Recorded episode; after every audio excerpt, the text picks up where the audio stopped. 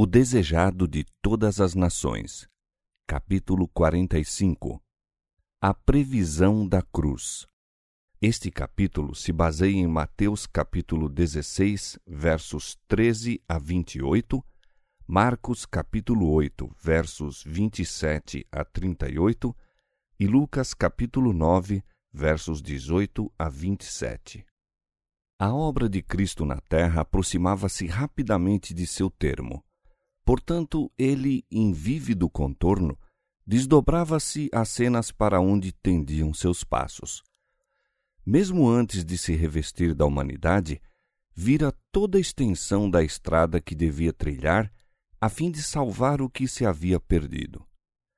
Toda angústia que lhe dilacerou o coração, todo insulto atirado à sua fronte, toda a privação que foi chamado a suportar, tudo lhe foi exposto antes de deixar de lado a coroa e as vestes reais e descer do trono para revestir sua divindade com a humanidade. A vereda que se estendia da manjedoura ao Calvário estava toda diante de seus olhos. Conhecia a angústia que dele se havia de apoderar. Sabia tudo e, todavia, disse: Eis aqui venho. No rolo do livro está escrito de mim: Deleito-me em fazer a tua vontade, ó Deus meu.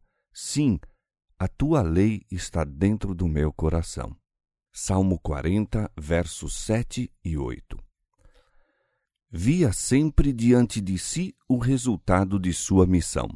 Sua vida terrestre, tão cheia de fadiga e sacrifício, era alegrada pela perspectiva de que todo o seu trabalho não seria em vão dando a própria vida pela vida dos homens, reconquistaria o mundo a lealdade para com Deus. Conquanto devesse primeiro receber o batismo de sangue, embora os pecados do mundo lhe devessem pesar sobre a alma inocente, se bem que a sombra de indizível aflição sobre ele impendesse, todavia, pelo gozo que lhe estava proposto, preferiu sofrer a cruz e desprezar a afronta. Dos escolhidos companheiros de seu ministério, essas cenas a ele patenteadas se achavam ainda ocultas. Perto estava, porém, o tempo em que lhe deviam testemunhar a agonia. Deviam ver aquele a quem amavam e em quem confiavam entregue às mãos dos inimigos e pendurado à cruz do Calvário. Em breve os deixaria ele para enfrentarem o mundo sem o conforto de sua presença visível. Jesus sabia quão acerbamente os perseguiriam o ódio e a incredulidade e desejava prepará-los para as provações. Jesus e os discípulos haviam então chegado a uma das cidades nas cercanias de Cesareia de Filipo. Encontravam-se além dos limites da Galiléia, numa região em que predominava a idolatria. Ali os discípulos foram afastados da dominante influência do judaísmo, sendo postos em mais íntimo contato com o culto pagão. Em torno deles se achavam representadas formas de superstição que existiam em todas as partes do mundo. Jesus desejava que a visão dessas coisas os levasse a sentir a própria responsabilidade para com os pagãos. Durante sua estada nessa região, buscou abster-se de ensinar o povo, dedicando-se mais plenamente aos discípulos. Estava para lhes dizer os sofrimentos que o aguardavam. Antes disso, porém, afastou-se sozinho e orou para que seus corações estivessem preparados para receber-lhe as palavras. Depois de reunir-se a eles, não lhes comunicou imediatamente aquilo que lhes desejava participar. Antes de fazê-lo, ofereceu-lhes o ensejo de confessar sua fé nele, a fim de se fortalecerem para a próxima provação. Perguntou-lhes: Quem dizem os homens ser o filho do homem? Com pesar foram os discípulos forçados a admitir que Israel deixara de reconhecer seu Messias. Alguns, na verdade, ao lhe verem os milagres, haviam declarado que ele era o filho de Davi. As multidões que foram alimentadas em Betsaida desejaram proclamá-lo rei de Israel. Muitos estavam dispostos a aceitá-lo como profeta, não criam, porém, que fosse o Messias. Jesus formulou agora uma segunda pergunta com respeito aos próprios discípulos: E vós, quem dizeis que eu sou? Pedro respondeu: Tu és o Cristo, o Filho do Deus vivo. Desde o princípio, Pedro crera que Jesus era o Messias. Muitos outros que foram convencidos pela pregação de João Batista e aceitaram a Cristo começaram a duvidar da missão de João quando ele foi preso e morto. E agora duvidavam de que Jesus era o Messias a quem há tanto tinham aguardado. Muitos dos discípulos que haviam esperado ardentemente que Jesus tomasse seu lugar no trono de Davi deixaram-no ao perceber que ele não tinha essa intenção. Mas Pedro e seus companheiros não se desviaram de sua fidelidade. A vacilante atitude dos que ontem louvavam e hoje condenavam não destruiu a fé dos verdadeiros seguidores do Salvador. Pedro declarou: Tu és o Cristo, o Filho do Deus vivo. Não esperou que honras reais coroassem seu Senhor, mas aceitou-o em sua humilhação. Pedro exprimia a fé dos doze. Todavia, os discípulos estavam ainda longe de compreender a missão de Cristo. A oposição e calúnias dos sacerdotes e escribas, se bem que os não pudessem desviar de Cristo, ocasionavam-lhes, não obstante, grande perplexidade. Não viam claramente seu caminho. A influência da primeira educação, o ensino dos rabis, o poder da tradição ainda lhes interceptavam a visão da verdade. De tempos em tempos brilhavam sobre eles preciosos raios de luz emanados do Salvador, todavia estavam muitas vezes como quem tateia em meio de trevas. Nesse dia, porém, antes de se verem frente a frente com a grande prova de sua fé, o Espírito Santo repousou sobre eles com poder. Por algum tempo, desviaram-se-lhes os olhos das coisas que se veem para a contemplação das que se não veem. 2 Coríntios 4:18. Sob a aparência humana, distinguiram a glória do Filho de Deus. Jesus respondeu a Pedro dizendo: Bem-aventurado és tu, Simão Barjonas, porque tu não revelou a carne e o sangue, mas meu Pai que está no céu. A verdade confessada por Pedro é o fundamento da fé do crente. É aquilo que o próprio Cristo declarou ser a vida eterna. A posse desse conhecimento, no entanto, não oferece motivo para nos glorificarmos a nós mesmos. Não fora por meio de sabedoria ou bondade do próprio Pedro que ele lhe havia sido revelado. De si mesma, não pode a humanidade nunca chegar ao conhecimento do divino. Como as alturas dos céus é a sua sabedoria, que poderás tu fazer? Mais profunda é ela do que o inferno, que poderás tu saber? Jó 11, 8. Unicamente o Espírito de adoção nos pode revelar as coisas profundas de Deus, as quais o olho não viu e o ouvido não ouviu e não subiram ao coração do homem.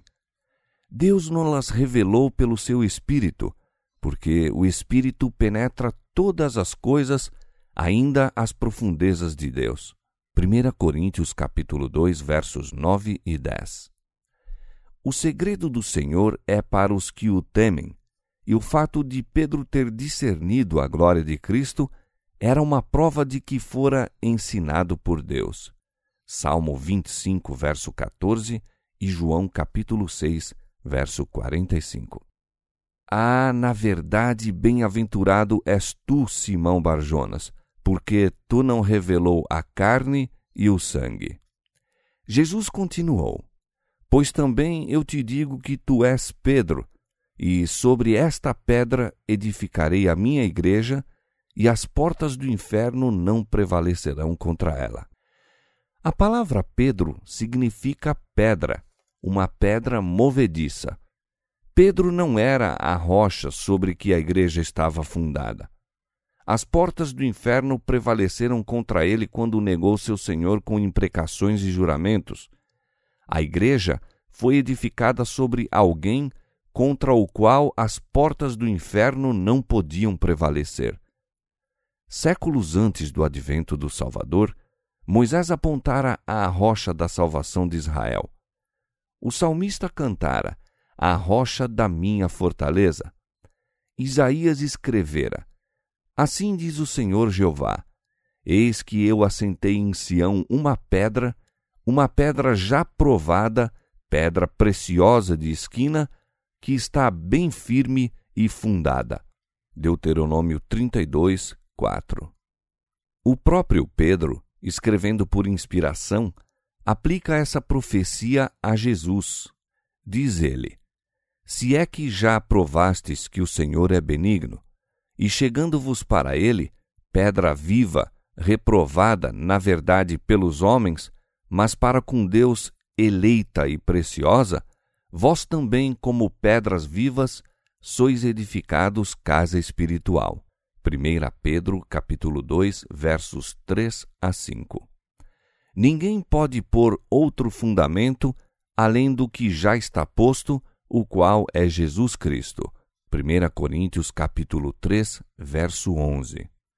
Sobre esta pedra, disse Jesus, edificarei a minha igreja. Na presença de Deus e de todos os entes celestiais, em presença do invisível exército do inferno, Cristo fundou a sua igreja sobre a rocha viva. A rocha é Ele próprio, seu próprio corpo quebrantado e ferido por nós. Contra a igreja edificada sobre este fundamento não prevalecerão as portas do inferno. Quão fraca parecia a igreja quando Cristo proferiu estas palavras havia apenas um punhado de crentes contra os quais se dirigiria todo o poder dos demônios e dos homens maus. Todavia, os seguidores de Cristo não deveriam temer. Edificados sobre a rocha de sua fortaleza, não poderiam ser vencidos. Durante seis mil anos tem a fé edificado sobre Cristo. Por seis mil anos, as inundações e tempestades da ira satânica têm batido de encontro à rocha de nossa salvação. Ela, porém, permanece inabalável. Pedro expressara a verdade que é o fundamento da fé da Igreja e Jesus o honrou então como o representante do inteiro corpo de crentes. Disse: Eu te darei as chaves do reino dos céus, e tudo o que ligares na terra será ligado nos céus, e tudo o que desligares na terra será desligado nos céus. As chaves do reino dos céus são as palavras de Cristo. Todas as palavras da Santa Escritura são dele e acham aqui incluídas. Estas palavras têm poder para abrir e fechar os céus. Declaram as condições sob que os homens são recebidos ou rejeitados Assim, a obra dos que pregam a palavra de Deus é um cheiro de vida para a vida ou de morte para a morte. Sua missão acha-se repleta de resultados eternos. O Salvador não confiou a obra do Evangelho a Pedro individualmente. Noutra ocasião, mais tarde, repetindo as palavras dirigidas a Pedro, aplicou-as diretamente à Igreja. E o mesmo, em essência, foi dito também aos doze como representantes do corpo de crentes. Se Jesus houvesse delegado qualquer autoridade especial a um dos discípulos, de preferência aos outros, não os encontraríamos tantas vezes questionando acerca de quem seria o maior. Ter-se-iam submetido ao desejo do Mestre e honrado aquele que ele escolhera. Em vez de apontar um para a cabeça, Cristo disse aos discípulos: Não queirais ser chamados rabi, nem vos chameis mestres, porque um só é o vosso mestre, que é Cristo. Mateus capítulo 23, versos 8 e 10. Cristo é a cabeça de todo varão. Deus, que pôs todas as coisas sob os pés do Salvador, sobre todas as coisas o constituiu como cabeça da Igreja, que é o seu corpo, a plenitude daquele que cumpre tudo em todos. 1 Coríntios capítulo 11, verso 3 e Efésios capítulo 1, versos 22 e 23. A igreja é edificada tendo Cristo como seu fundamento. Deve obedecer a Cristo como sua cabeça. Não tem de confiar em homem ou ser por homem controlada. Muitos pretendem que uma posição de confiança na igreja lhes dá autoridade para ditar o que outros hão de crer e fazer. Essa pretensão não é sancionada por Deus. O Salvador declara: Todos vós sois irmãos. Todos estão expostos à tentação e sujeitos ao erro. Em nenhum ser finito podemos confiar quanto à direção. A rocha da fé é a presença viva de Cristo na Igreja. Nela pode confiar o mais débil, e os que mais fortes se julgam se demonstrarão os mais fracos, a não ser que façam de Cristo sua eficiência. Maldito o homem que confia no homem e faz da carne o seu braço. O Senhor é a rocha cuja obra é perfeita. Bem-aventurados todos aqueles que nele confiam. Jeremias capítulo 17, verso 5, Deuteronômio capítulo 32, verso 4 e Salmo capítulo 2, verso 12. Depois da confissão de Pedro, Jesus recomendou aos discípulos que a ninguém dissessem que ele era o Cristo. Esta recomendação foi feita por causa da decidida oposição dos escribas e fariseus. Mas ainda o povo, e até mesmo os discípulos, tinham tão falso conceito do Messias que um anúncio público do mesmo não lhes daria ideia exata de seu caráter e de sua obra. Mas dia a dia ele se lhes estava revelando como Salvador e assim desejava dar-lhes uma genuína concepção de si mesmo como o Messias. Os discípulos ainda esperavam que Cristo reinasse como príncipe temporal. Conquanto ele houvesse por tanto tempo ocultado seu desígnio, acreditavam que não permaneceria para sempre na pobreza e obscuridade, aproximava-se o tempo em que estabeleceria o seu reino. Que o ódio dos sacerdotes e rabis jamais arrefecesse, que Cristo houvesse de ser rejeitado por sua própria nação, condenado como enganador e crucificado como malfeitor, este pensamento nunca os discípulos abrigaram. Mas vinha chegando a hora do poder das trevas e Jesus precisava revelar aos discípulos o conflito que se achava diante deles.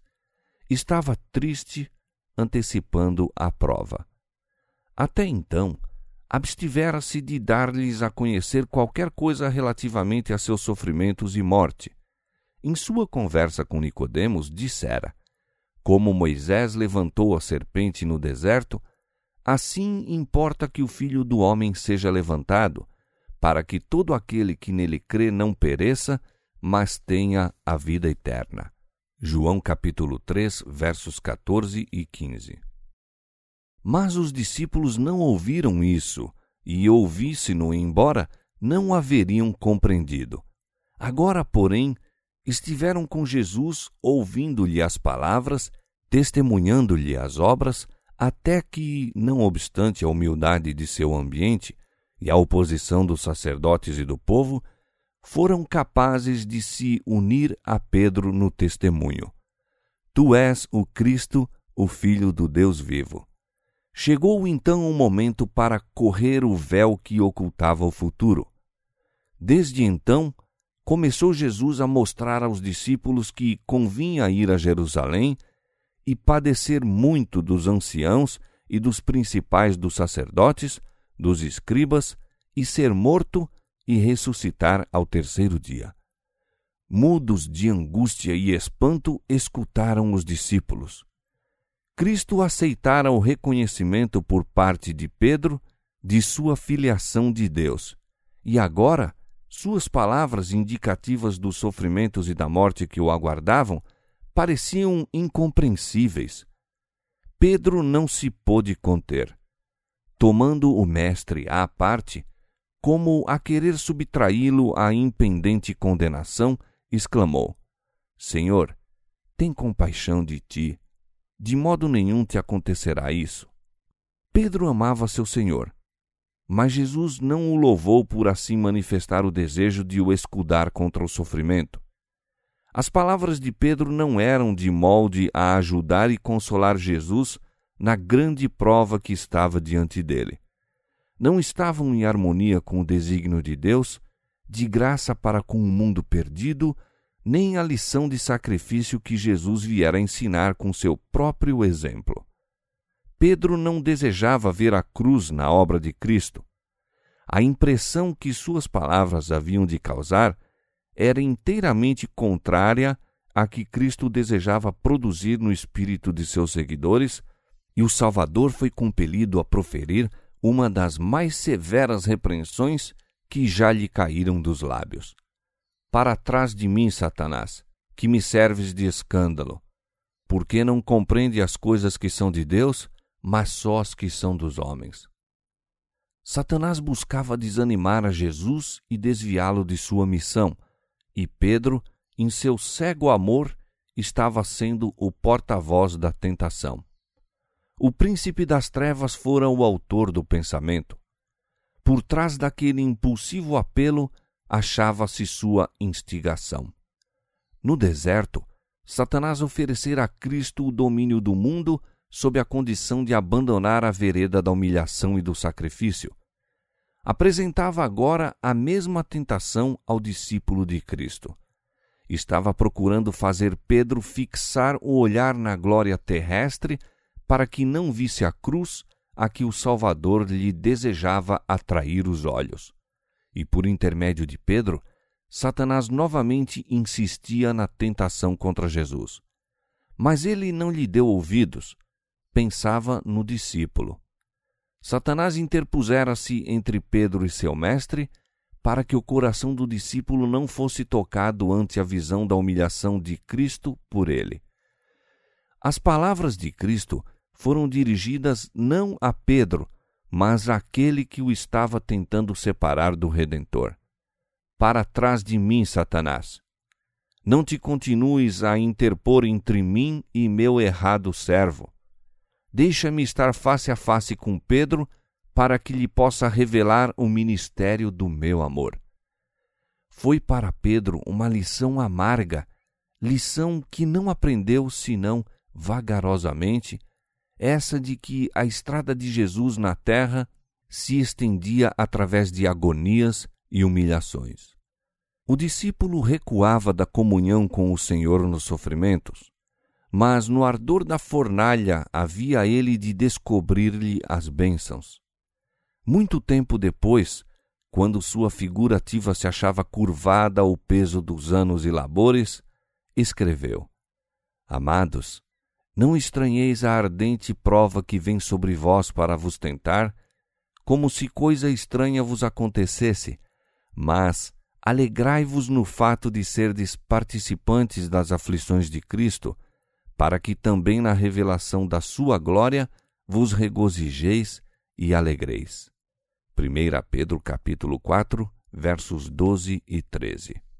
Jesus explicou então aos discípulos que sua própria vida de abnegação era um exemplo do que a deles deveria ser. Chamando para junto de si os discípulos e o povo que o estivera rodeando, disse: Se alguém quiser vir após mim, renuncie-se a si mesmo, tome sobre si a sua cruz e siga-me. A cruz estava associada ao poder de Roma. Era um instrumento da mais cruel e humilhante forma de morte. Exigia-se dos mais vis criminosos que levassem a cruz ao lugar da execução e muitas vezes, quando lhe iam colocar nos ombros, resistiam com desesperada violência até que fossem subjugados e o instrumento de tortura sobre eles posto. Mas Jesus pedia a seus seguidores que tomassem a cruz e a conduzissem após ele. Para os discípulos, suas palavras, conquanto imperfeitamente compreendidas, indicavam que se deviam submeter à mais acerba humilhação, submeter-se mesmo à morte por amor de Cristo. Nenhuma entrega mais completa poderiam haver expresso as palavras do Salvador, mas tudo isto aceitara por eles. Jesus não reputou o céu em lugar desejável enquanto nos achávamos perdidos. Deixou as cortes celestes por uma vida de vitupério e insultos e uma ignominiosa morte. Aquele que era rico nos apreciáveis tesouros celestes tornou-se pobre a fim de, pela sua pobreza, nos tornarmos ricos. Cumpre-nos seguir a vereda por ele trilhada. Amor às almas porque Cristo morreu significa a crucifixão do próprio eu. Aquele que é filho de Deus deve, daí em diante, considerar-se um elo na cadeia baixada para salvar o mundo, um com Cristo em seu plano de misericórdia indo com ele em busca dos perdidos para o salvar. O cristão deve sempre ter presente que se consagrou a Deus e que seu caráter deve revelar Cristo perante o mundo. O espírito de sacrifício, a simpatia, o amor manifestado na vida de Cristo devem reaparecer na existência do obreiro de Deus. Aquele que quiser salvar a sua vida, perdê-la-á mas qualquer que perder a sua vida por amor de mim e do Evangelho, esse a salvará. Egoísmo é morte.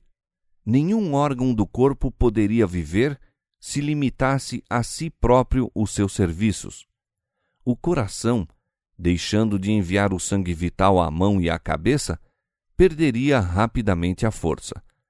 Como nosso sangue Assim é o amor de Cristo difundido por toda a parte através de seu corpo místico. Somos membros uns dos outros, e a alma que se recusa a dar perecerá. E que aproveita ao homem ganhar o mundo inteiro, disse Jesus, se perder a sua alma? Ou que dará o homem em recompensa de sua alma? Para além da pobreza e humilhação do presente, apontava ele aos discípulos sua vinda em glória, não no esplendor de um trono terrestre, mas com a glória de Deus e as hostes do céu.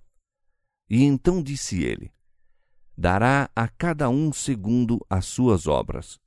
E para animá-los, fez a promessa: Em verdade vos digo que alguns há, dos que aqui estão, que não provarão a morte até que vejam ver o Filho do Homem no seu reino. Mas os discípulos não compreenderam suas palavras. A glória parecia muito distante. Tinham os olhos fixos na visão mais próxima, a vida terrena de pobreza, humilhação e sofrimento. Deverá ser abandonada sua brilhante expectativa do reino do Messias? Não deveriam eles ver seu Senhor exaltado ao trono de Davi? Seria possível que Cristo devesse viver como humilde peregrino, sem lar, devendo ser desprezado, rejeitado e condenado à morte? O coração confrangeu-se-lhe de tristeza, pois amavam o Mestre. Também a dúvida lhes assaltava o espírito, pois parecia incompreensível que o Filho de Deus houvesse de estar sujeito a tão cruel humilhação cogitavam por que haveria ele de ir a Jerusalém enfrentar o tratamento que lhes dissera havia de receber ali. Como se poderia resignar a tal sorte e deixá-los entregues a uma treva mais densa que aquela em que tateavam antes que se lhes revelasse? Na região de Cesareia de Filipo, raciocinavam os discípulos, Cristo se achava fora do alcance de Herodes e Caifás nada tinha a temer do ódio dos judeus, nem do poder dos romanos. Por que não trabalhar ali, à distância dos fariseus? Por que necessitaria de se entregar à morte? Se lhe cumpria morrer, então como era que seu reino se devia estabelecer tão firmemente que, as portas do inferno não prevaleceriam contra ele? Para os discípulos, isto era, na verdade, um mistério. Estavam então jornadeando ao longo da costa do mar da Galiléia em direção à cidade em que todas as suas esperanças haviam de ser esmagadas. Não ousavam objetar a Cristo, mas falavam entre si, em voz baixa e triste, a respeito do que seria o futuro.